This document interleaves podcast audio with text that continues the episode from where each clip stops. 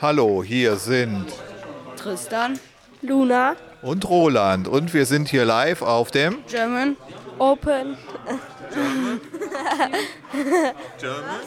German, Cube, Day in. Düsseldorf. Genau, so und jetzt hört ihr eine weitere Folge von Rolands völlig machen. unnötigem und Lass uns bekloppten Podcast. Lass uns das Das nochmal machen machen. nochmal. Das ist natürlich noch nicht die Endfolge. Okay, bist du bereit? Die Haare dürfen da drauf sein. Das ist ähm, Kater-Design, das gehört so. Kater Design. Hallo, hier sind Tristan, Luna, und Roland und wir sind hier live auf dem German, Cube, Day und zwar in Düsseldorf. Düsseldorf. Ja, und jetzt hört ihr eine weitere Folge von Rolands seltsamen Podcast. Ja, das ist gut. Oder sollen wir nochmal? Nein, das reicht. nochmal.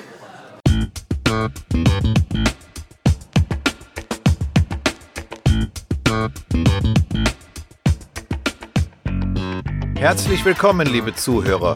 Hier ist der FreshCuber Podcast von Roland Frisch, ein etwa alle zwei Wochen erscheinender Audiopodcast rund um das Thema Zauberwürfel und Speedcubing. Gerne möchte ich euch durch Gespräche und Interviews, durch Cubing News und so weiter informieren und unterhalten.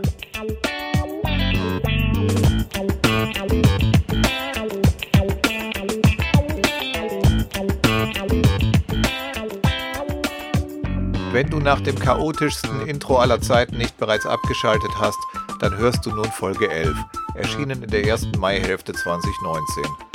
Die Themen in dieser bunten Episode. In einer neuen Rubrik erzählt uns Gregor Billing etwas über die WCA-Regeln. Heute geht es um Artikel 10, den gelösten Zustand eines Cubes und wie Zeitstrafen in Grenzfällen vergeben werden. Im Cubing ABC ist diesmal der Buchstabe C dran. C wie Cuboids.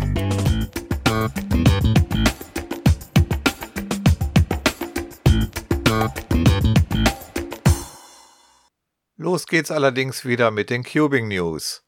Und zwar kommen wir zunächst zum Bereich Competitions.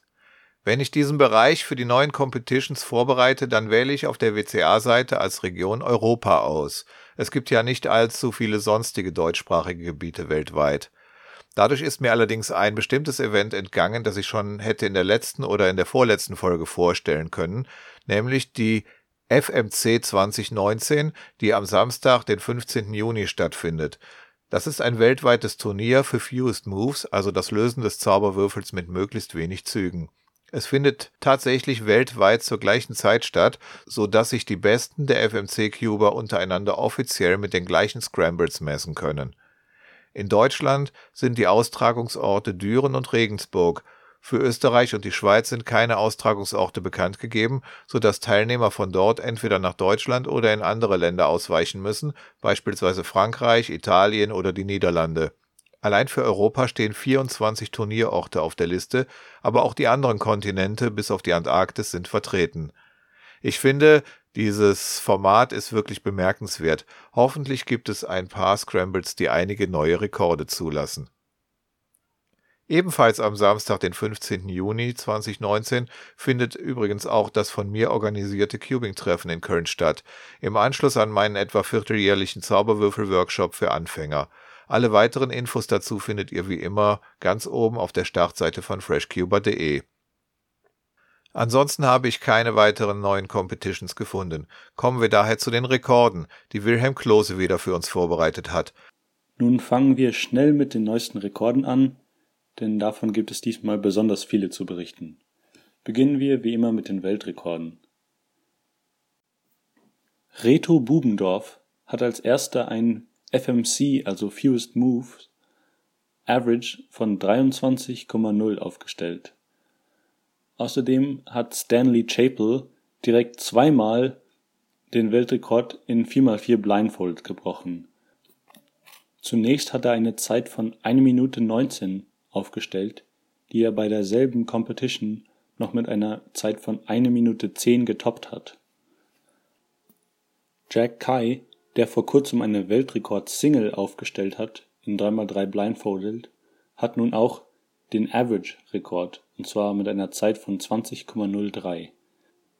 Damit rückt der Weltrekord Mean im Blindfolded immer näher an die 20-Sekunden-Marke und wird hoffentlich bald gebrochen. Yun Hao Lu hat in Clock einen neuen Weltrekord Average aufgestellt von 4,43 Sekunden. Der letzte Weltrekord ist von Taimen van der Rie.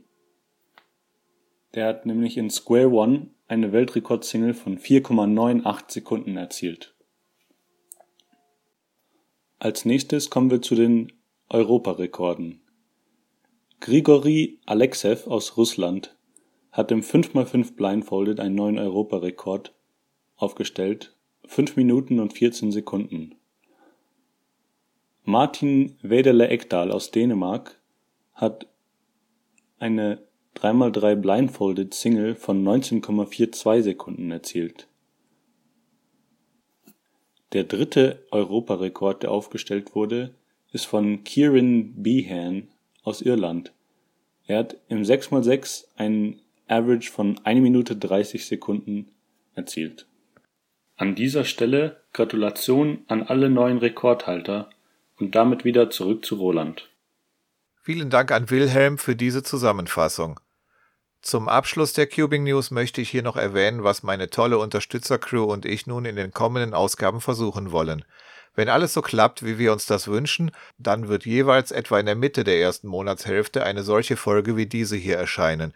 Ich nenne sie mal eine bunte Folge, also eine Folge mit Cubing News, mit den mit der neuen WCA-Rubrik, vielleicht auch mit Cubing ABC oder Zuckerwürfel oder Bastelstunde, aber gewöhnlich ohne ein großes Interview. Das Interview gibt es dann in der folgenden Episode, die möglichst in der Mitte der zweiten Monatshälfte veröffentlicht wird. Somit gibt es hoffentlich zwei Folgen pro Monat. Die erste mit den ganzen kleinen Segmenten, die zweite dafür als Interviewfolge ohne den ganzen sonstigen Schnickschnack. Mal sehen, wie lange wir dieses Format so durchhalten. Natürlich können wir bei besonderen Events, beispielsweise wenn die Worlds im Sommer sind, davon auch bei Bedarf abweichen. Aber wir probieren mal, ob sich dieses Format so bewährt.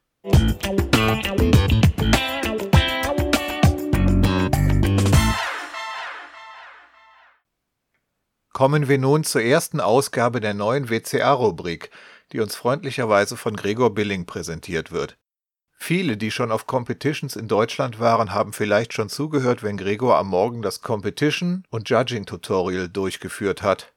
Er kennt sich also wirklich aus mit den WCA-Regeln und arbeitet auch hinter den Kulissen fleißig für die WCA.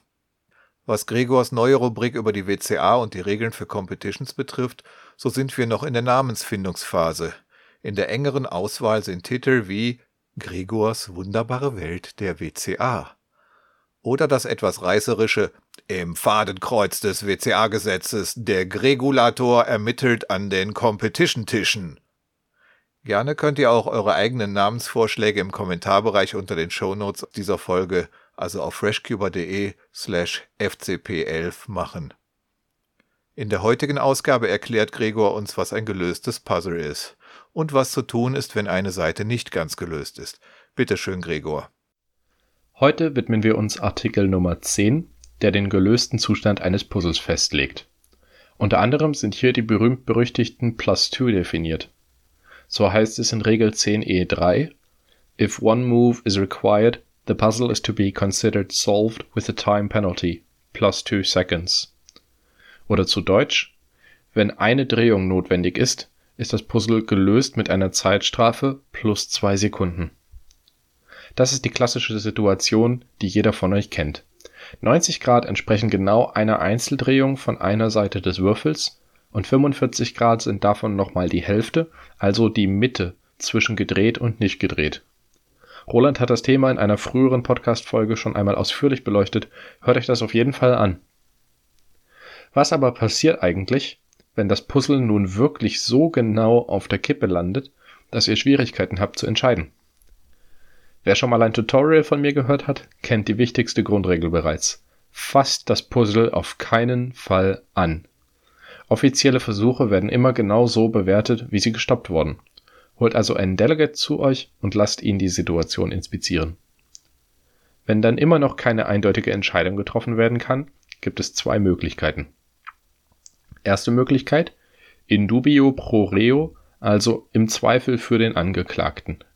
Die Regel 10f1 für n mal n mal n Puzzle lautet im englischen Originalwortlaut at most 45 degrees, also höchstens 45 Grad.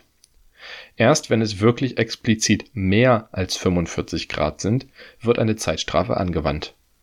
Bei einer Punktlandung habt ihr also, nach strenger Auslegung der Regeln, theoretisch Glück gehabt.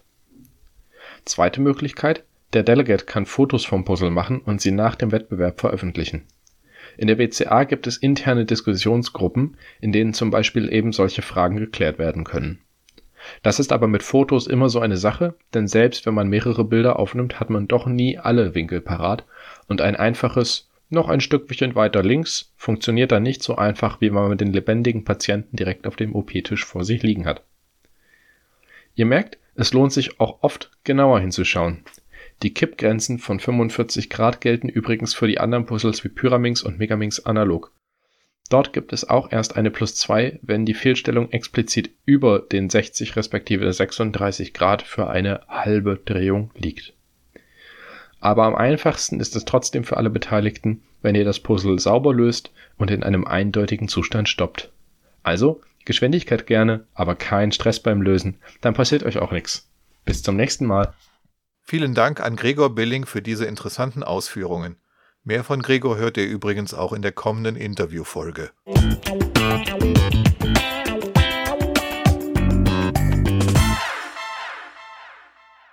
Kommen wir nun zu unserer Rubrik Cubing ABC. Und inzwischen sind wir ja schon beim Buchstaben C angelangt. Und da möchte ich heute über Cuboids sprechen. Cuboid, das heißt nichts anderes als Quader, aber da Zauberquader im Gegensatz zum Zauberwürfel ein bisschen seltsam klingt, finde ich es angenehmer, wenn man von Cubes oder Cuboids spricht. Also Cubes für die würfelförmigen und Cuboid für die quaderförmigen. Ja, der bekannteste Cuboid ist wahrscheinlich der 3x3x2. Der sieht also aus wie ein normaler Zauberwürfel, nur es fehlt ihm sozusagen in der senkrechten eine Ebene.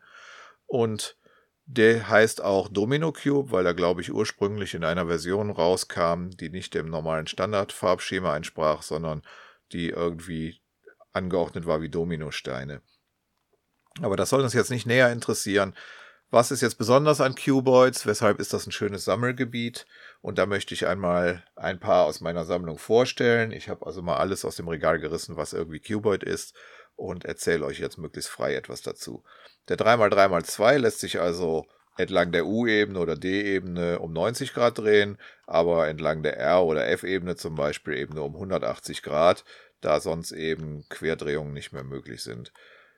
Der 3x3x2 Cuboid ist wirklich nicht schwer zu lösen und was man zum Beispiel braucht, um zwei Ecken zu tauschen, das ist ein T-Perm, der nur mit R2-Drehungen auskommt. Sowas gibt es bei mir im Blog und es gibt auch für die folgenden Cuboids, die alle nach dem gleichen Lösungsschema gelöst werden, auch entsprechende ähm, Lösungsstrategien auf meiner Zauberwürfel-Lösungsseite auf freshcuber.de. Das also ist der Basis-Cuboid in der Rubrik Domino Cuboids. Man kann die Cuboids ganz gut in verschiedene Kategorien einteilen und da gab es vor einigen Jahren von Super Antonio Vivaldi mal ein sehr interessantes und sehenswertes Video. Das werde ich auch in den Shownotes verlinken und ich werde aber jetzt anhand dieser äh, Vorgehensweise, wie er die Cuboids in verschiedene Kategorien eingeteilt hat, meine Sammlung ein klein bisschen vorstellen und je nachdem, was mir dazu einfällt, eben das dann erzählen. Den 3x3x2 hatten wir und das ist der, wie gesagt, der Domino. Deswegen ist auch die erste Kategorie nach diesem benannt also man löst sie alle mit einer Domino-Strategie sozusagen. Das sind also alles Cuboids, die entlang ihrer zahlenmäßig abweichenden, also entweder längeren oder kürzeren Ebene immer nur 180 Grad Drehung erlauben. Diese Domino-Cuboids, da gibt es also nicht nur den genannten 3x3x2, sondern zum Beispiel auch einen 3x3x4, den ich auch sehr mag. Wenn man den lösen will, kann man folgendermaßen vorgehen. Man löst erst die inneren beiden Layer, genauso wie man den 3x3x2 löst. Und dann macht man die gleichen Züge sozusagen, allerdings ähm, indem man dann eben auf den anderen Ebenen dreht, kann man mit den gleichen Zügen dann eben auch die äußeren ähm, Ebenen sortieren.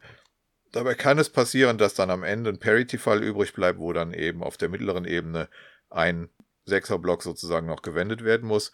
Wer damit Probleme hat und da nicht weiß, wie er weiterkommt, dazu gibt es eine Erklärung in meinem Blog.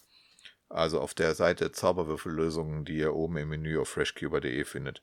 Das Schöne ist, wenn man also diesen 3x3x2 lösen kann, kann man praktisch bis auf diesen Parity-Fall auch den 3x3x4 lösen. Und so gibt es auch einen 3x3x6 und das ist dann eben wiederum die gleiche Lösung. Man macht erst die inneren beiden Layer, dann die nächsten angrenzenden und dann die beiden äußeren Layer. Und ohne dass ich sie besitze, wüsste ich also jetzt schon 3x3x8 oder mal 10 oder mal 12 oder so könnte ich auch alle lösen.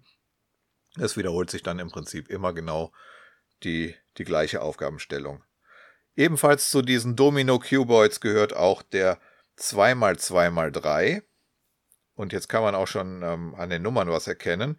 Nämlich ist es sozusagen so, wenn also die quadratische Seite eine gerade Kantenzahl hat, dann hat die die Längsseite sozusagen eine ungerade Kantenzahl. Dadurch kommt es eben, dass 180 Grad Drehungen nur möglich sind und keine 90 Grad Drehungen.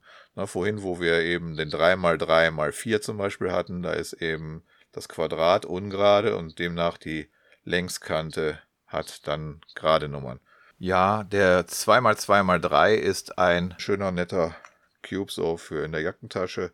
Ist wirklich einfach ähm, zu lösen. Der mittlere Layer löst sich fast von alleine. Da gibt es eigentlich immer nur drei Züge. Und wenn man den dann richtig stehen hat, dann macht man auf die einen Seite noch die weißen und auf die andere die gelben. Und dann braucht man eigentlich nur noch mit dem T-Perm die gelben Ecken oder die weißen Ecken untereinander zu tauschen.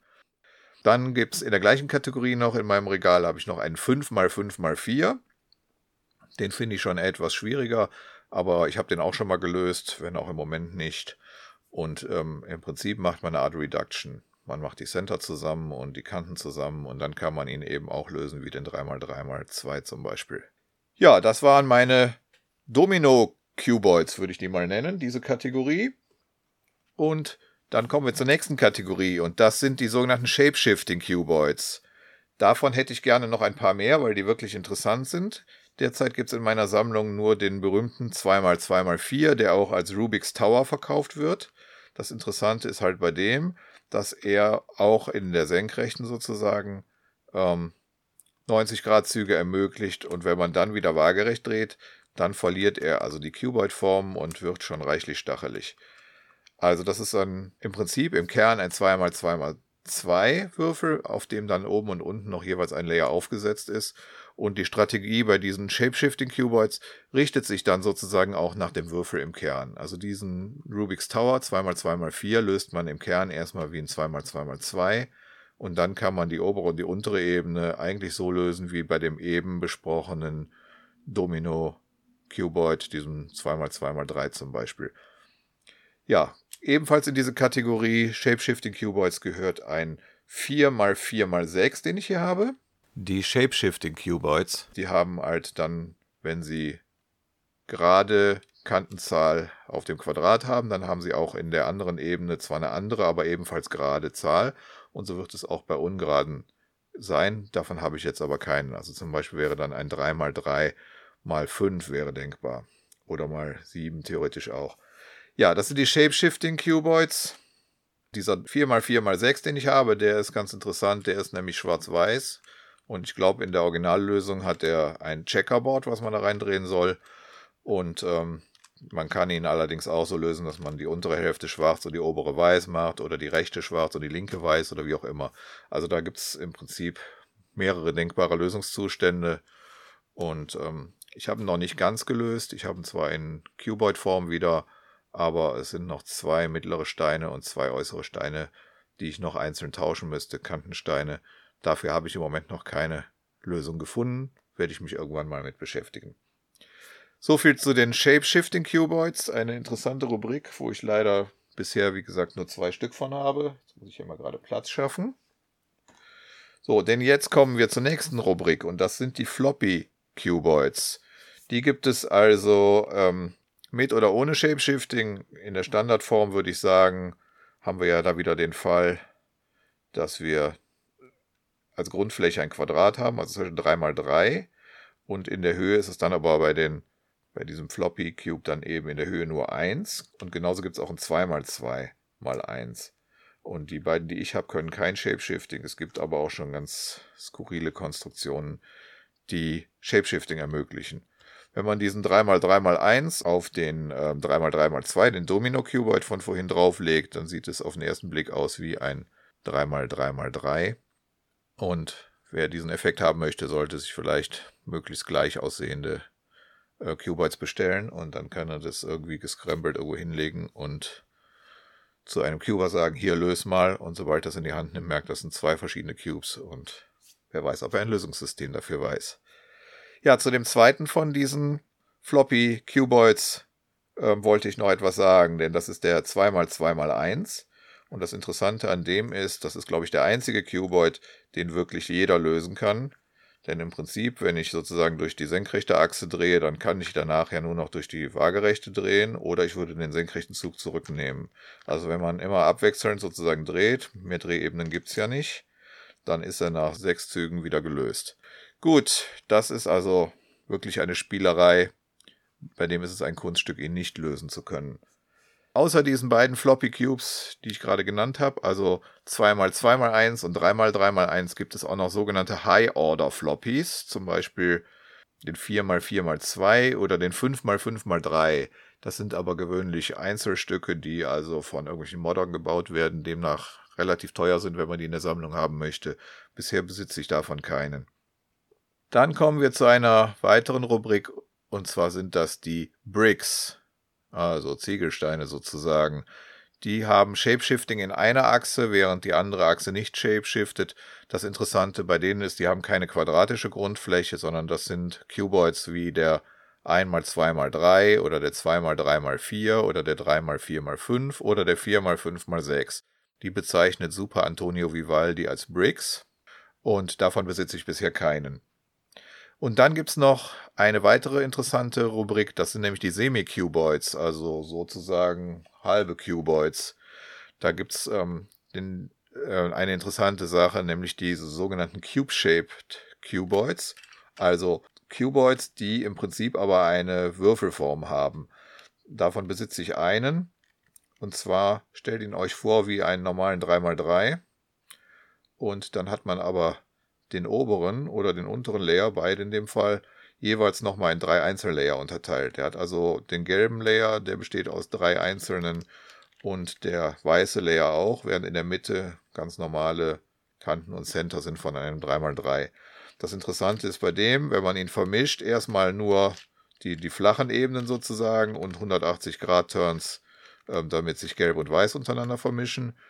Und wenn man dann anfängt aber ähm, 90 Grad Drehungen zu machen in, in der senkrechten Richtung sozusagen, dann ähm, blockieren sich diese, diese Layer gegenseitig. Wenn ihr das Foto seht in den Shownotes, dann wisst ihr sofort, was gemeint ist.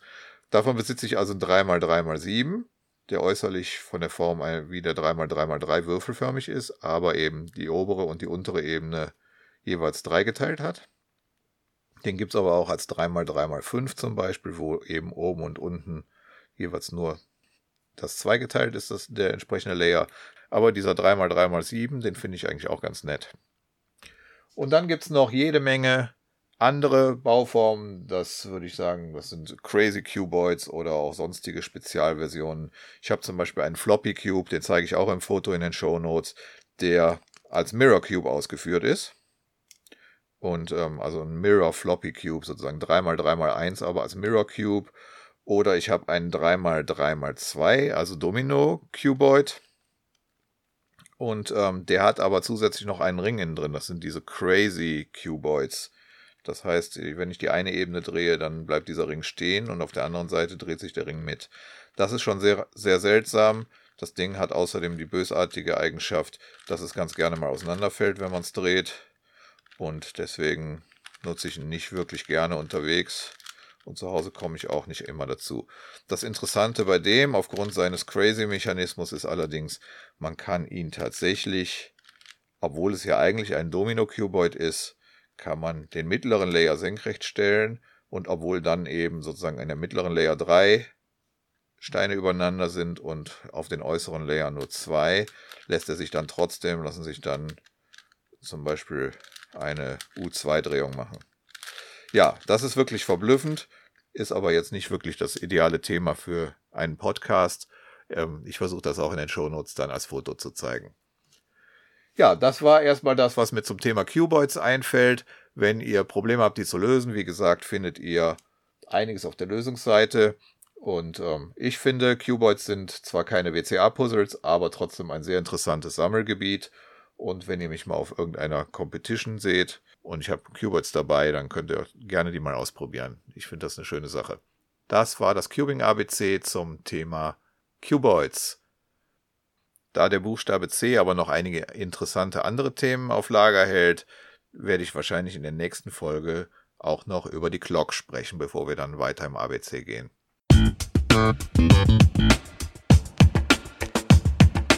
Podcast Post aus dem Podcast Postkasten. Podcast Post aus dem Podcast Postkasten. Podcast Post aus dem Podcast Postkasten.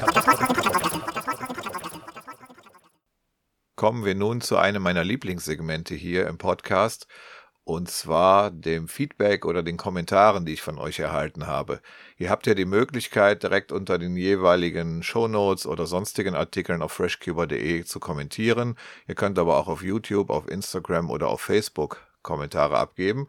Und für die heutige Folge habe ich mal geschaut, was so im März oder April geschrieben wurde und noch nicht hier erwähnt wurde. Und los geht's mit einem Kommentar von Martin, den er am 10.3. geschrieben hat.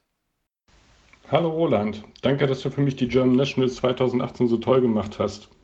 Da ich auf dem Platz war, der gerade so nicht in die zweite Runde gekommen ist, hast du mir eine Tasse und einen Zauberwürfel geschenkt. Die Tasse ist seitdem in regelmäßiger Nutzung und den Zauberwürfel habe ich trotz großer Schwierigkeiten ohne Tutorial, da es auch keins gab, und nach ca. vier Stunden gelöst. Ich habe diesen Blog heute entdeckt auf der Suche nach Zauberwürfel-Podcasts und dachte mir, ich lasse dir auch noch gleich einen freundlichen Kommentar da. Du hast mir auch wirklich die Motivation gegeben, meine Zeiten zu verbessern, neue Zauberwürfel zu lernen und auch bald wieder auf einen Wettbewerb zu gehen. Vielleicht sieht man sich ja mal wieder. Liebe Grüße aus dem Süden Deutschlands. Martin. Ja, Martin, das war eine nette Begegnung in München auf den German Nationals. Ich hatte ja hier im Blog auf freshcuber.de schon vorher angekündigt, dass derjenige, der der Oberste ist, der es nicht in die zweite Runde geschafft hat beim 3x3, diese Tasse bekommen würde. Und als ich dann sah, dass ich ja noch diesen Cube rumliegen hatte, der so schön ähm, walzenförmig ist, dass er gut in die Tasse reinpasste, habe ich den ja mit verschenkt. Freut mich, dass du den lösen konntest. Ich glaube, im Grunde ist das ja ein äh, Square One. Und ähm, da ich den Square One bisher nicht gelernt habe, war ich mit diesem Ding auch leider überfordert. Freut mich aber, dass es bei dir geklappt hat. Dass du allerdings ähm, so lange gebraucht hast, bis du einen Blog und Podcast über Zauberwürfel findest, das wundert mich schon, denn auf der Tasse stand ja schon mehr als nur dick freshcuber.de drauf. Na schön, dass du es hierher gefunden hast und ich freue mich auch über diesen netten Kommentar und hoffe, dass wir uns sehen. Vielleicht auf den nächsten Nationals im Sommer. Mal schauen. Kommen wir nun zu einem Kommentar von Max, den er am 16.03. hinterlassen hat, und zwar unter den Shownotes der Episode 8. Das war ja eine Kurzfolge und die erste Folge, wo es das Cubing ABC gab. Max schreibt, bin schon sehr gespannt auf weitere Übersetzungen der Würfelnamen und auch die Ähnlichkeiten und Parallelen bei den Namen.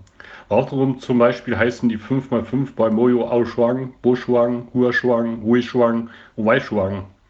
Genauso wäre es wirklich cool, wenn deine Freundin über die richtige Aussprache der chinesischen Namen aufklären könnte. Es gibt ein witziges Video von dem YouTuber Yugi Cubing über die richtige Aussprache des Wu Kwe von Ki. Echt interessant, was da so alles vorkommt.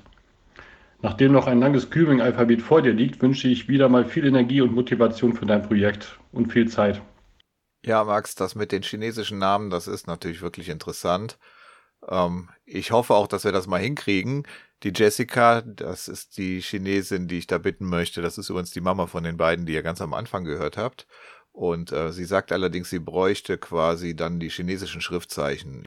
Ja, vielleicht kriegen wir das ja noch hin. Vielleicht hat ja auch einer der Zuhörer Lust, einfach mal eine Tabelle anzulegen, wo dann eben nicht nur Chi Wu Chui auf mit unseren Buchstaben geschrieben steht, sondern eben auch mit den chinesischen Schriftzeichen. Ähm, das kann man ja vielleicht von den Websites der Hersteller rauskopieren. Aber so ganz einfach ist das nicht. Und deswegen kann ich im Moment noch nicht versprechen, wann wir dazu kommen. Aber ich habe das auch noch im Hinterkopf, weil ich das auch spannend finde. Danke auch für diesen Tipp bezüglich des äh, Videos von Yogi Cubing. Das ist also wirklich nett gemacht. Und du hast recht. Am Ende gewinnt sozusagen die Aussprache Wu Shui. Allerdings ist das Ganze natürlich sehr amerikanisch eingefärbt, wie die meisten YouTube-Tutorials oder ähnliches. Deswegen bin ich mir noch nicht ganz sicher, ob das wirklich jetzt die chinesische Version ist oder mehr die amerikanische. Vielleicht finden wir das noch raus. Schauen wir mal. Ähm, danke jedenfalls für deinen Kommentar.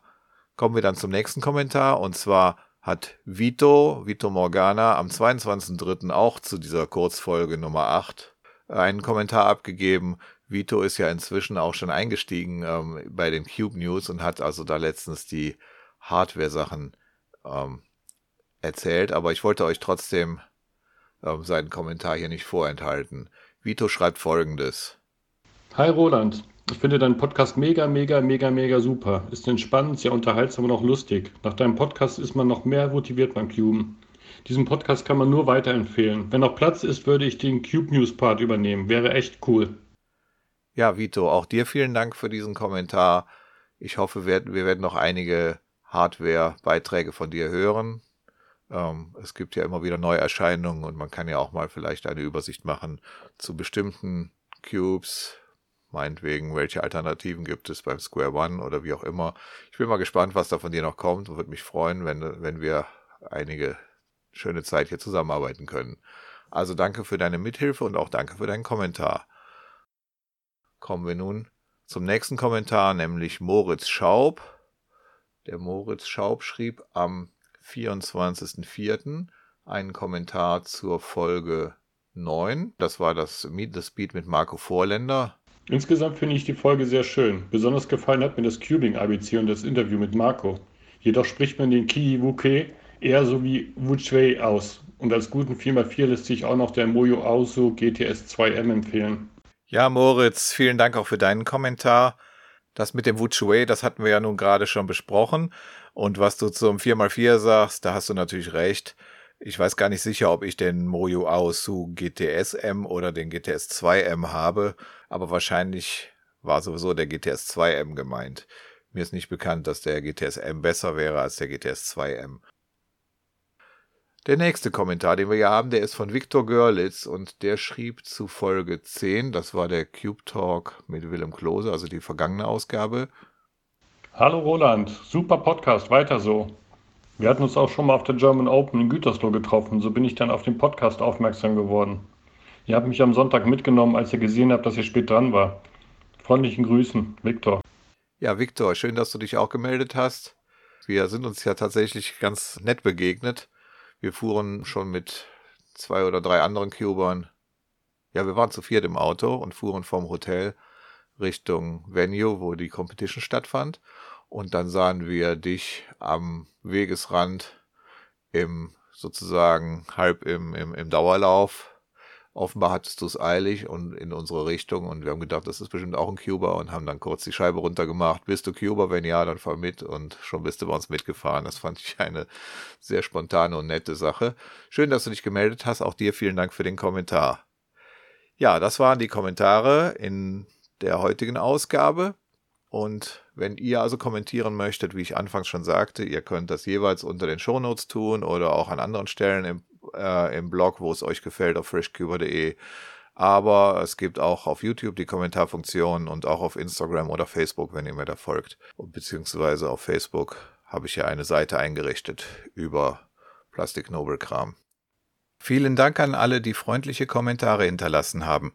Und auch vielen Dank an Christian Sachgau, weltberühmt aus Folge 7 dieses Podcasts, für das Vorlesen der Kommentare.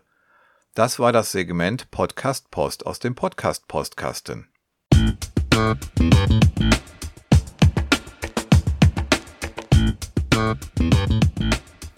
Damit sind wir leider am Ende dieser Episode angelangt. Ich hoffe, diese Folge des FreshCuber Podcasts hat euch gefallen. Meine Cubing-Website ist freshcuber.de und dort findet ihr auch die anderen Folgen dieses Podcasts und die Möglichkeit, ihn zu abonnieren, sodass ihr keine Folge verpasst.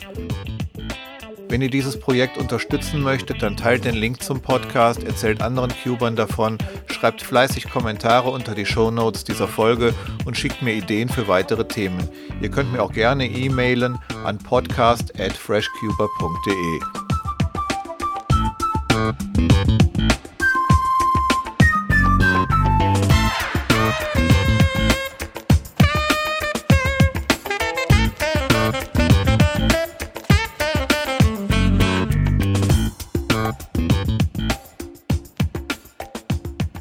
nächste Folge, also Episode 12 des FreshCuber Podcasts, erscheint hoffentlich im Mai. Wie vorhin schon erwähnt, wird es ein Interview mit Gregor Billing über die WCA geben und vielleicht noch etwas über die Clock im Cubing ABC. Das war's für heute. Vielen Dank fürs Zuhören. Bis zur nächsten Episode wünsche ich euch eine gute Zeit mit viel Spaß beim Cuben. Bis denne.